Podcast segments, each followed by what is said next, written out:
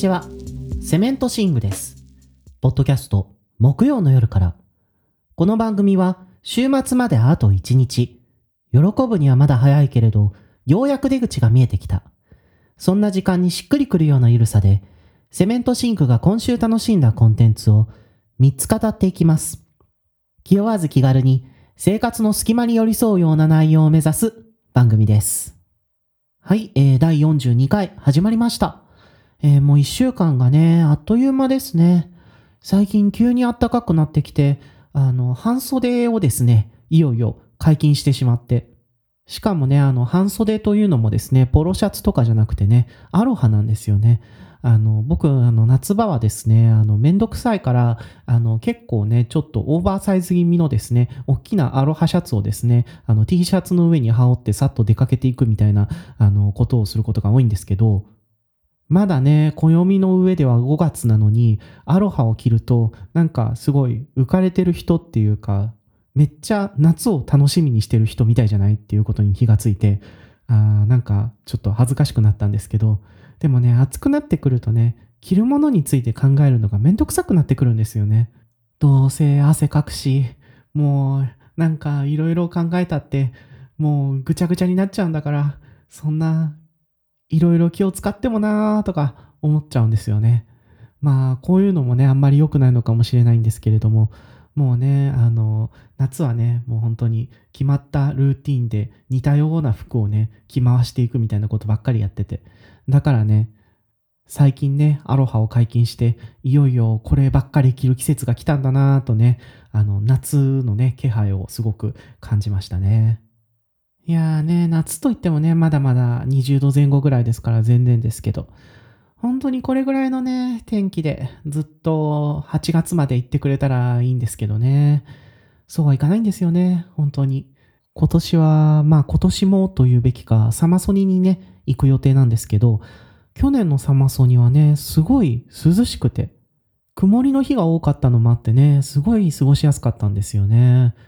今年もね、そうなってくれればいいなと思いつつね、本当に、あの、夏に向けて、だんだんね、覚悟を固めている、そんな感じです、最近は。皆さんもね、あの、紫外線対策など、バッチリね、この時期から、あの、準備していってください。でもね、ちょっとびっくりしたんですけど、もうね、結構いろんなサイトでね、人気の日傘って売り切れてるんですよね。本当に消費行動って世の中の変化をはっきり映すなぁとか思いつつですね、あの、今日の一本目に行きたいと思います。午前4時にパリの夜は明ける。監督はミカエル・アース。はい、えーこれはですね、あの、フランスの映画監督、ミカエル・アース監督による長編第4作目です。ミカエル・アース監督は2010年に25歳の夏休みでデビュー。その後にはサマーフィーリング、アマンダと僕とですね、あの長編を撮っていくんですけれども、長編3作目のアマンダと僕、これがですね、あの東京国際映画祭でグランプリを受賞しまして、えーこれは結構話題になって、あの前作のサマーフィーリングも公開されて、なかなかね、日本でもね、いろんな人に届いていたなっていう実感があったんですけれども、その監督の最新作がですね、この午前4時にパリの夜は明けるとなります。で、そんなミカエル・アース監督なんですが、えー映画監督としてはちょっと変わったキャリアの持ち主で、というのもですね、あの、ミカエル・アース監督はもともと経済学をずっと勉強していたらしくて、ただ、あの、卒業してですね、大学を。映画の仕事をやってみようと思ったらしくて、それでですね、映画の学校ラ・フェミスに入り直してですね、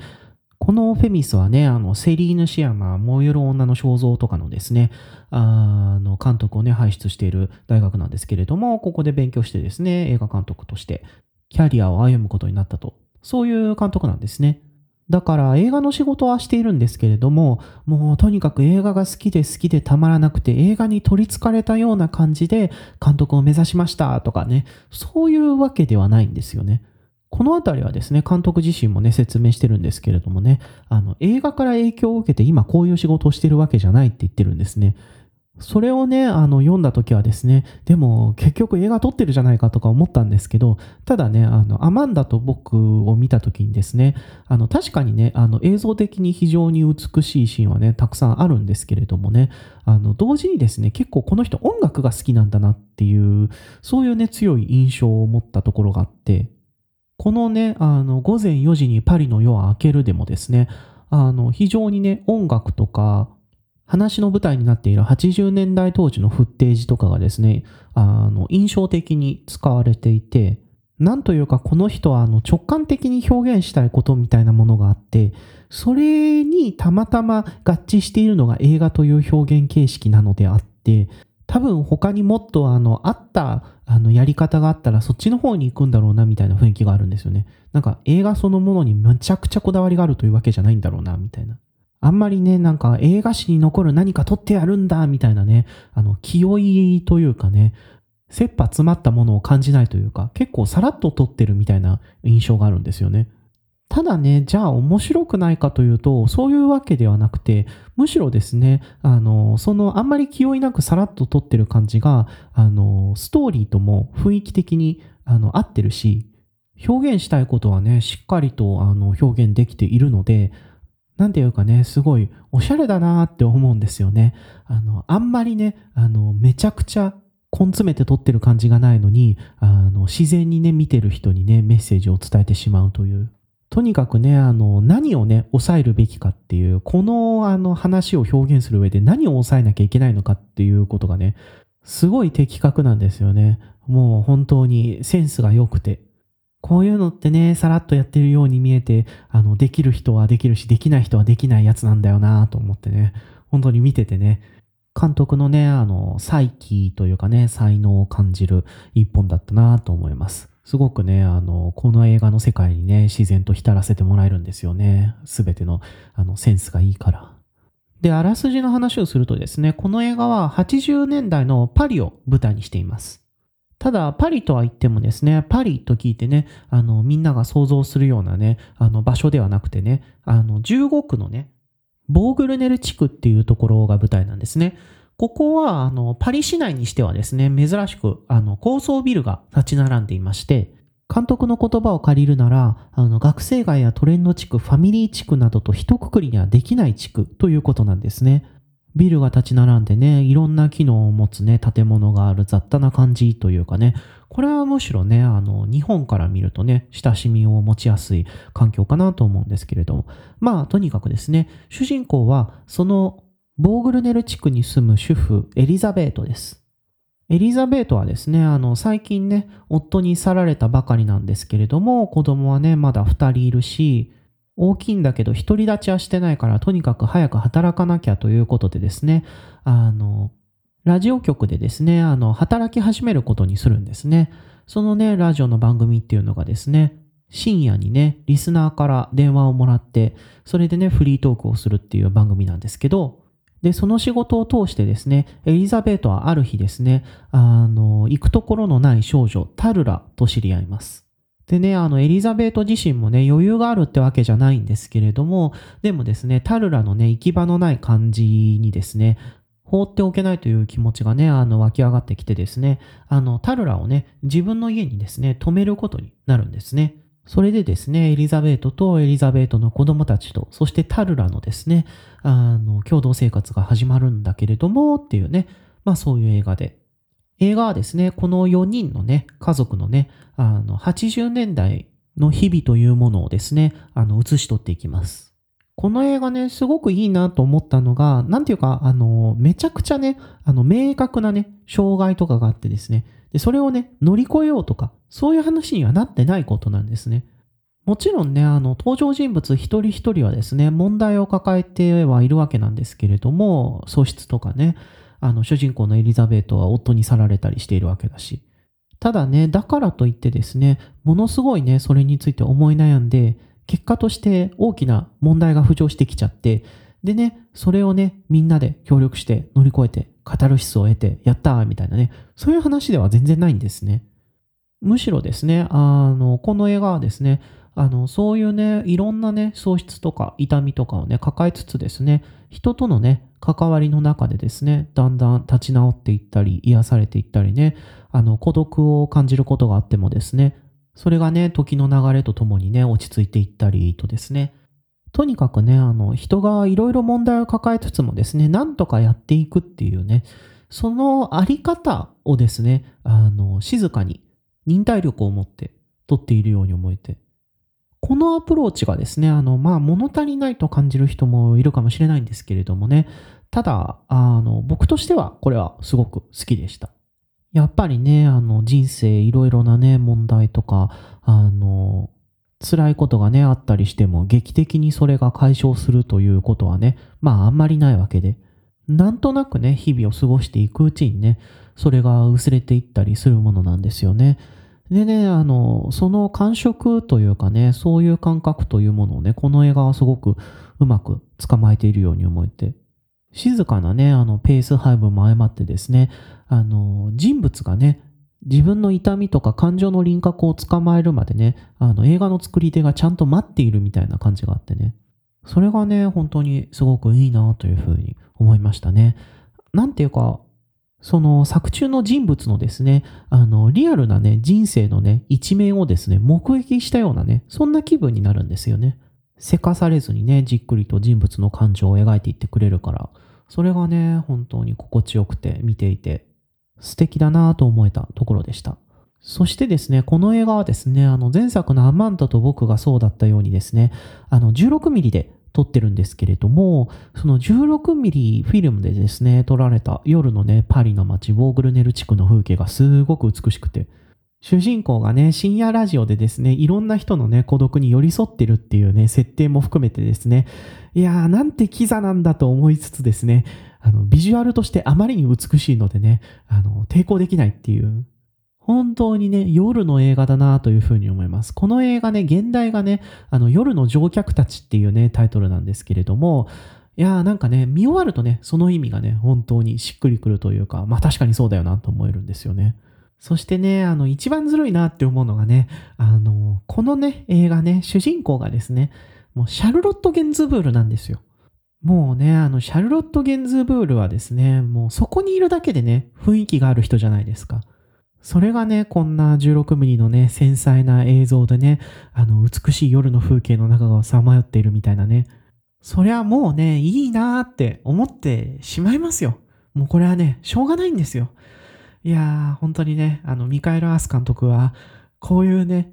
ちょっと塩梅を間違えたら気取ってると思われそうなね、ポイントでですね、それをね、観客にうまく飲み込ませるのがすごくうまいなというふうに思ってね、しかもね、この映画はですね、あの、もう一人ですね、あの、大物であるね、エマニュエル・ベアール。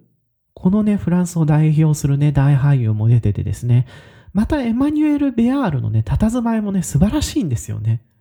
劇中でね、シャルロット・ゲンズブールとエマニュエル・ベアールがね、対話するシーンなんてね、そのね、もう触れたら壊れそうなね、繊細な雰囲気にね、圧倒されるっていうか、すごいものを見てるなーっていう気にね、させられるんですよね。いやー、なんていうか、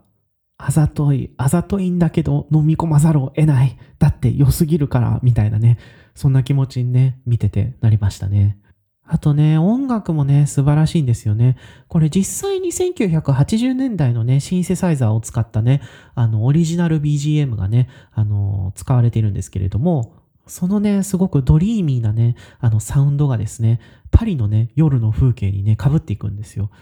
まあね、これもね、あざといと思いつつですね、いやー、あんまりにもね、雰囲気として良すぎるのでね、あの、素敵ですねって思わざるを得ないというか、なんかね、めっちゃ抵抗のある人みたいになってるんですけど、やっぱりね、なんか、あの、ここまでね、監督の狙い通りに乗せられるっていうのもね、あの、ひねくれた観客なんでちょっと尺だなと思っちゃうところがあるんですよね。でもね、それでもね、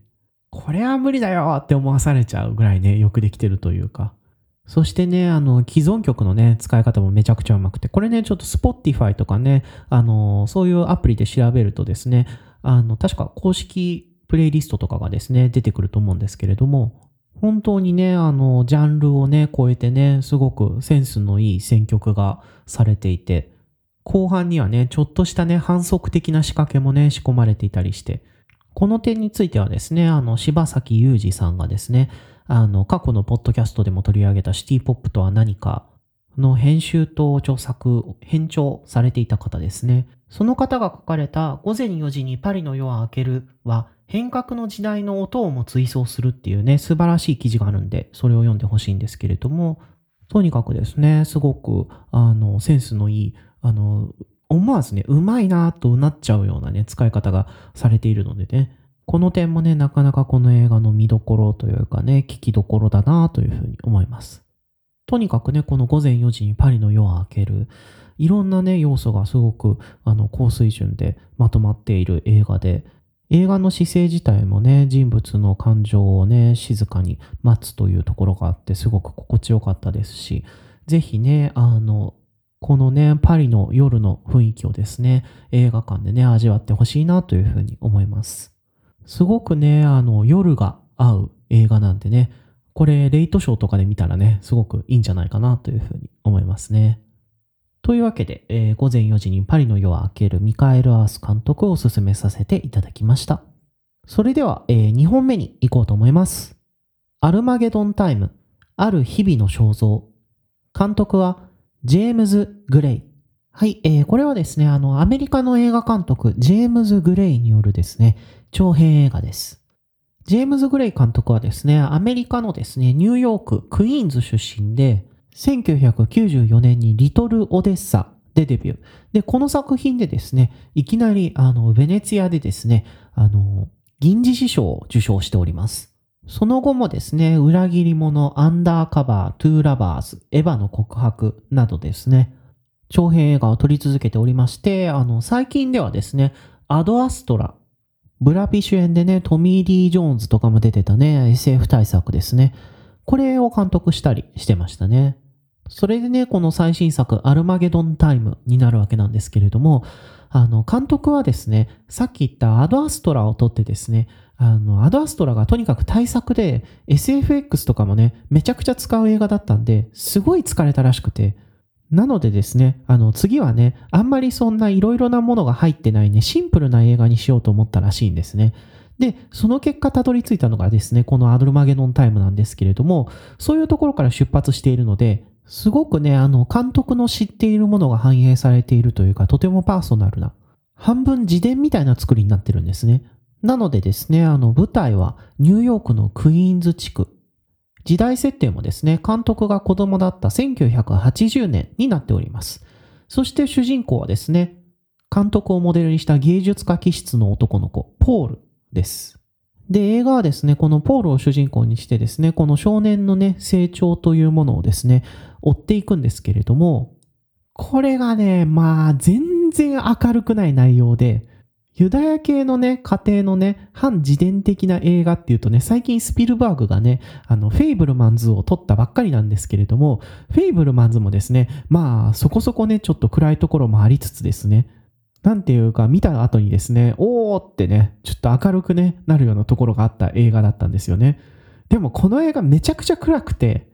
子供が主人公なのに、すごい憂鬱で、こんな違うことってある？と思ってね、あの、見てる間ね、あの、そのあまりのコントラストにね、ちょっと、あの、びっくりさせられたんですけれども、しかしね、あの、僕ね、あの、ジェームズ・グレイがね、本当に好きなんですね。アメリカのね、現役の映画監督としてはですね、トップ5に入るんじゃないかっていうぐらい好きなんですよ。で、何がそんなに好きかっていうとね、あの、まず一つはね、あの、映像がね、素晴らしいというところがあって、あの、ジェームズ・グレイって毎回ね、あの、このジャンルでこんなに凝った映像を出してくるんだみたいなね、カット割りといい、構図といい、そのつなぎ方といい、見事としかね、言えないようなね、シーンをね、あの、さらっと出してくるんですよ。しかもね、それがね、俺はこんな美しいショットが撮れるんだみたいなね、これ見よがしな感じじゃなくてね、あの、自然とね、話と馴染んでるというかね、地味なんだけどうまいみたいな、職人系のうまさなんですよね。それがね、なんていうか、すごいツボで、いや、この人は無駄なことはやらないんだなと思って。でね、あとね、もう一つね、あの、好きな理由としてはですね、あの、家族に対する不信感みたいなものがあるんですよね、この人の映画って。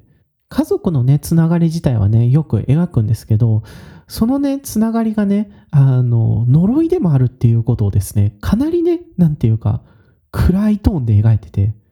アドアストラもですね、壮大な SF 映画なのに、なんか、あの、真の部分ではね、結構暗い家族映画だったりして、なんか、この人って予算がでかくなってもこんな感じなんだなと思ってね、見ててちょっと笑っちゃったんですけど、まあ、とにかくね、家族というもの、地域のつながりというもの、社会というもの、そういうね、人と人とのつながりみたいなものにね、対するね、あの、視線がですね、あの、なんかどこか冷めてるっていうか、期待しすぎないところがあるんですよね。それがね、なんていうか、すごい好きで。まあ、そんなもんだよね。家族とは言ってもね、あの、支え合える時もあればそうじゃない時もあるしね。あの、お互いね、近づきすぎてね、それが呪いになってしまうこともあるしね。しょうがないよね、みたいな。こういうね、あの、まあ、リアルに考えればそうかもしれないけど、身も蓋もないみたいな。こんな姿勢をアメリカで貫いてるっていうのがですね、すごく、あの、この監督のね、好きなところで。で、この映画もですね、あの、多分普通の映画だったらですね、あの、覆い隠すようなですね、気まずいね、あの、社会のね、辛さというものをですね、すごい真正面から描いてて、しかも主人公がですね、あの、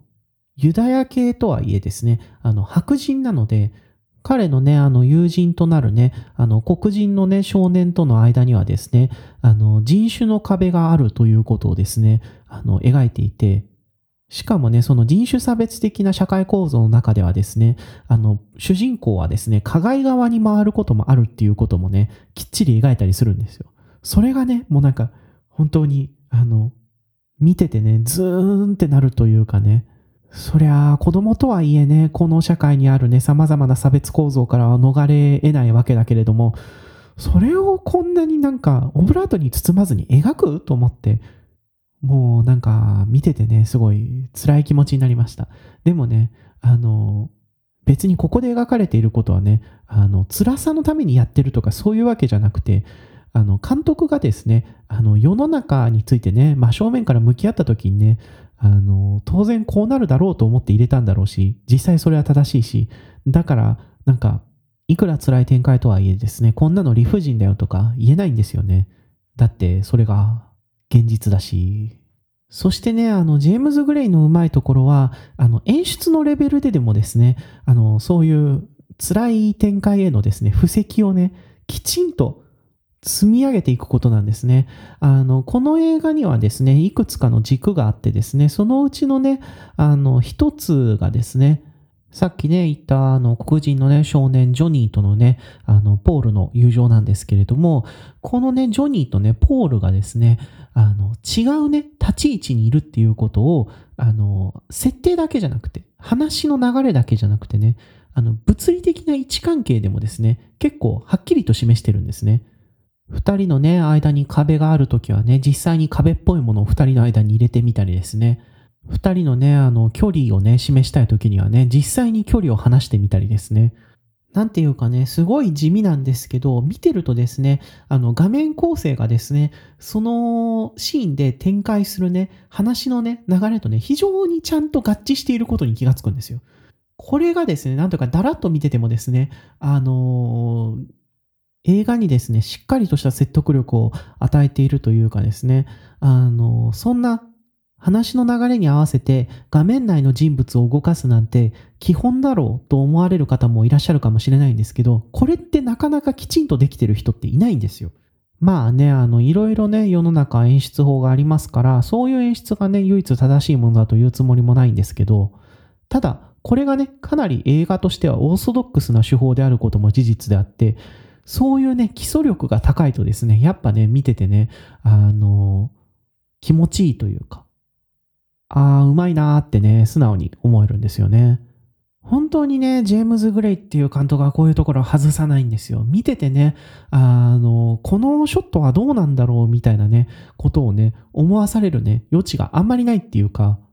決めるべきところでバシッと決めてくれるんですよね。いやー、そこがね、すごく好きだなと思うところで。今回もね、本当に素晴らしいロングショットがあってですね、いやーなんかね、あの、物が上がって下がるだけのね、あのー、単純なね、シーンなんですけれどもね、それでね、ここまでね、あの、エモーションをね、喚起することができるのかと思って、あの、一つ一つのショットのつなぎ方もね、見事というしかないですし、いやーなんかやっぱジェームズ・グレイってすごいなって思いましたね。あとね、役者なんですけどね、まあね、もちろんアン・ハサウェイとかね、ジェレミー・ストロングとかがね、素晴らしい演技を披露してるんですけれどもね、やっぱりね、ここは本当にアンソニー・ホプキンスというか、まあ、アンソニー・ホプキンスってね、正直うますぎるっていうか、なんかもういるだけでね、あの、納得させられちゃうんで、飛び道具みたいなものではと思ってしまうんですけれどもね、この映画でもね、やっぱりね、あの、説得力が段違いというか、ユダヤ人差別の問題などですね、あの、主人公のね、ポールの人生にね、非常にあの、大きな影響をね、与えるようなね、話をですね、アンソニー・ホプキンスがね、結構な長台詞でね、語ったりするんですけど、そこのね、迫力がね、もう、すごくて、もうなんか見ててですね、いやー、なんかもう、適切な構図、適切な照明、適切なセリフの中にですね、すごく上手い役者がピタッと収まった時の力というものを感じるというか、圧倒されてしまいました。こんなのね、ずるいのではと思ってしまうというかね、まあね、さっきのね、午前4時にパリの夜を明けるのね、あの、シャルロット・ゲンズブールとエマニュエル・ベアールみたいなもんですけれどもね、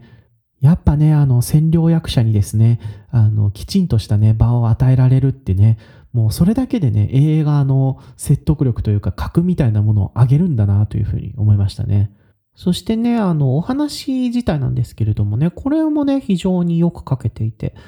本当にね、あの、さっきね、あの、話した通りですね、少年のね、成長物語と言いつつですね、えらい陰鬱なんですけれどもね、まあ、陰鬱なのはですね、この映画がですね、あの、現代につながるような、現代の深刻なね、諸問題にね、つながるような、その方がが見えてくるね、あの時代としてね、劇中の1980年を描いているからっていうのがあるんですよね。本当にね、それはね、途中のね、ものすごくね、あの、はっきりとしたね、あのシーンで示されているっていうところもあるんですけれども、そういうね、明示的なシーンがありつつもですね、あの、ユダヤ人や黒人に対するですね、差別の存在、そしてね、そういうね、暴力とか差別が蔓延するね、あの、社会構造の問題。また、格差やね、特権による分断の問題などですね。そういうものをですね、非常に、あの、お話の中にですね、背景としてにじませることにね、成功していて。確かにね、あの、これらの問題の延長線上にね、今のアメリカ、今の社会があるんだなって思わせるだけのね、説得力がありましたし、この映画は過去を描いているけれども同時に今の話でもあるんだなっていうのをね強く感じさせるものがありました。そういう意味でねとてもアクチュアルな映画だったなというふうに思いました。またねあの音楽の使い方もね特筆すべきポイントであの、このね、映画のタイトル、アルマゲドンタイムっていうのがね、そもそもですね、ザ・クラッシュのですね、ウィリー・ウィリアムズのカバー、ロンドンコーリングのあの B 面ですね、ここから来ていて、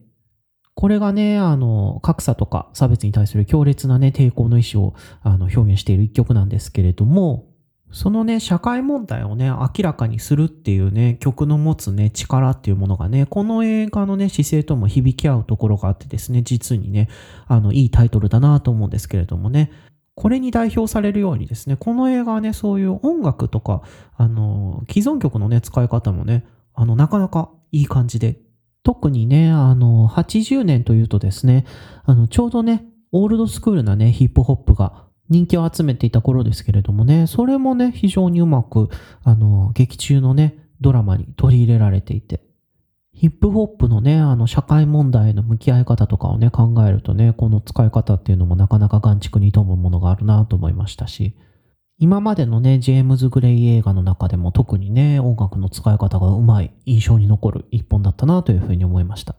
とにかくね、このアルマゲドンタイム、反自伝的な映画であると同時にですね、現代につながるような問題の描き方も見事でですね、本当にあの、ジェームズ・グレイの映画として、すごくらしい仕上がりだったなと思うと同時にですね、あの、一つのね、成長物語を描いた映画としてもね、見応えがある仕上がりだったなと感じましたし、すごくね、あの、いい映画なんでね、皆さんね、ぜひぜひ、あの、見に行ってください。というわけで、アルマゲドンタイム、ある日々の焦燥、おすすめさせていただきました。はい、それでは今週の BL 行かせてもらおうと思います。バニラ、ショコラ、シガレット、パンダ。えー、この漫画はですね、BL 漫画家のパンダ先生、熊猫と書いてパパンダと読みます。パンダ先生のですね、長編 BL 漫画です。パンダ先生はですね、今まで結構あの単行本を出されてまして、僕もですね、若き猛虎くんの悩みとかですね、読んでたんですけれども、今回ですね、あの、この作品が Kindle Unlimited に入っていたので、そういえば読んだことなかったなと思ってね、あの、読んでみようと思って、今回ね、手に取りました。この作品ね、確か出た時に結構ね、あの、話題になってて、あの、スピンオフ作品もね、出たりしてるんですけれども、これがですね、あの、実際にね、読んでみたら、あの、評判になってたのもわかるなというぐらいですね、あの、すごくいい漫画で、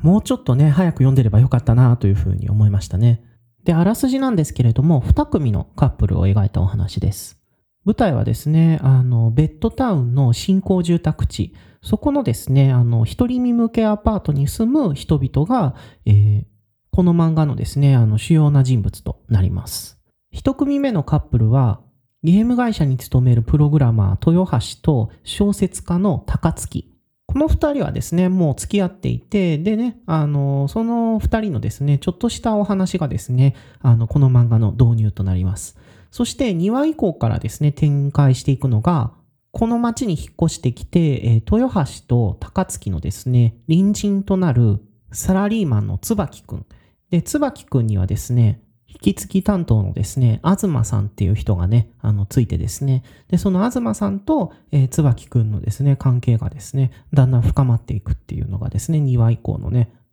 メインとなってくる話なんですけれどもね、まあ、このね、2組のね、カップルのね、関係性を、